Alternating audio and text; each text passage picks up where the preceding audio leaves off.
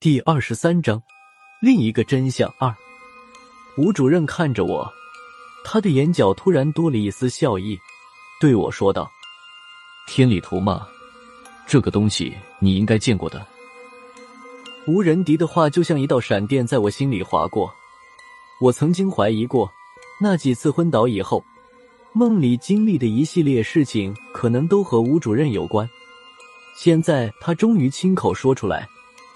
我反而当场就呆住了，眼睛直勾勾的盯着吴仁迪，困扰我几个月的谜题即将解开，我却有点不知所措。孙胖子听得一头雾水，他凑过来看着我说道：“拉子，什么天理图？我怎么不知道？”我说道：“别打岔，你不知道的事情多了。”应付孙胖子的时候，我的眼睛仍然盯着吴仁迪。吴主任倒是满不在乎的，正笑呵呵的看着我，眼神之中露出一丝玩味的笑意。和孙胖子说话，多少缓冲了一下我心里的震惊。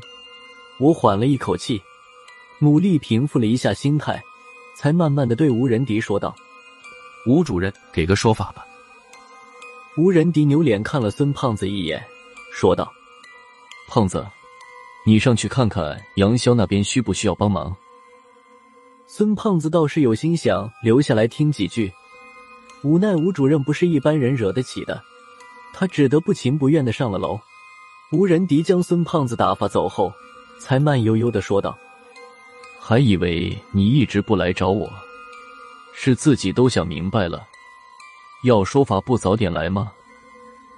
我知道找谁问去，你好歹给个提示啊，就算暗示也行啊，我心里憋屈的快要炸了。”就这样，我还得说道：“您说的对，您继续说吧。”吴仁迪看了我一眼，继续说道：“记不记得在大清河底下的时候，只找到了萧三达的半个身子，他的魂魄却怎么找都找不到了？”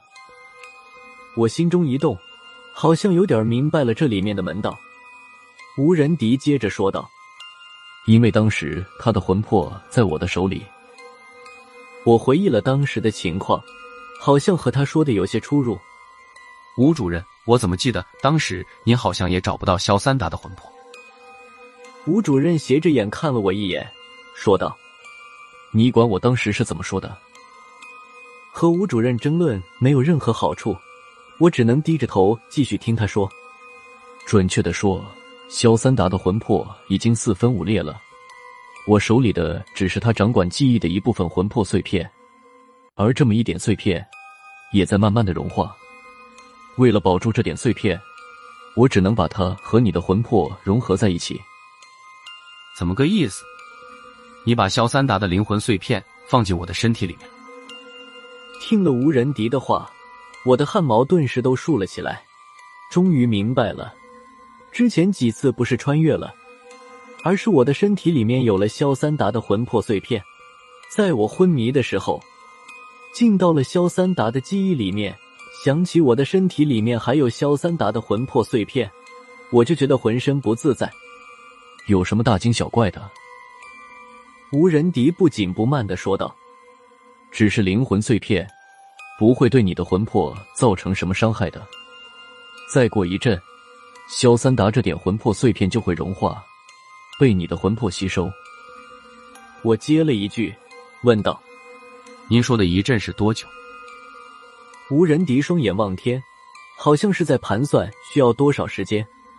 不长，二三十年吧。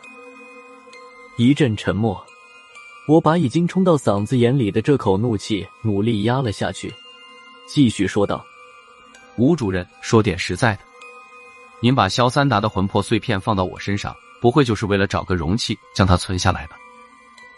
吴仁迪似笑非笑的看着我说道：“这么半天了，你总算说了点明白话。”说着，他扫了一眼不远处的那副枯骨，脸上多了一丝森然的表情。吴仁迪开口又说道：“有一件东西在萧三达手里，我想知道他藏在什么地方了。不过当时的情况……”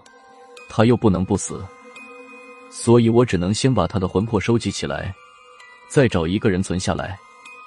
萧和尚和萧三达的感情太好，放在他身上的话，萧和尚再经历一次萧三达的回忆，早晚疯掉。姓孙的胖子又太狡猾，放到你身上算是最合适的了。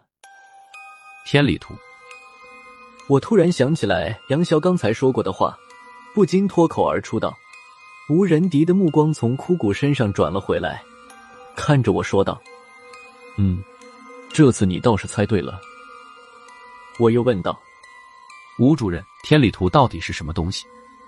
连你都这么感兴趣？”我感兴趣。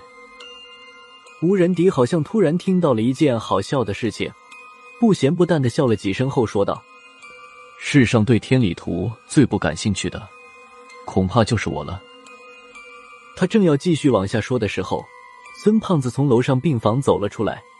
扒着楼梯的护栏朝我和吴仁迪这边探头探脑，见他出现，吴仁迪就没了继续和我解释的兴趣。我又问了几次，吴仁迪都是把头扭向一边，不再搭理我。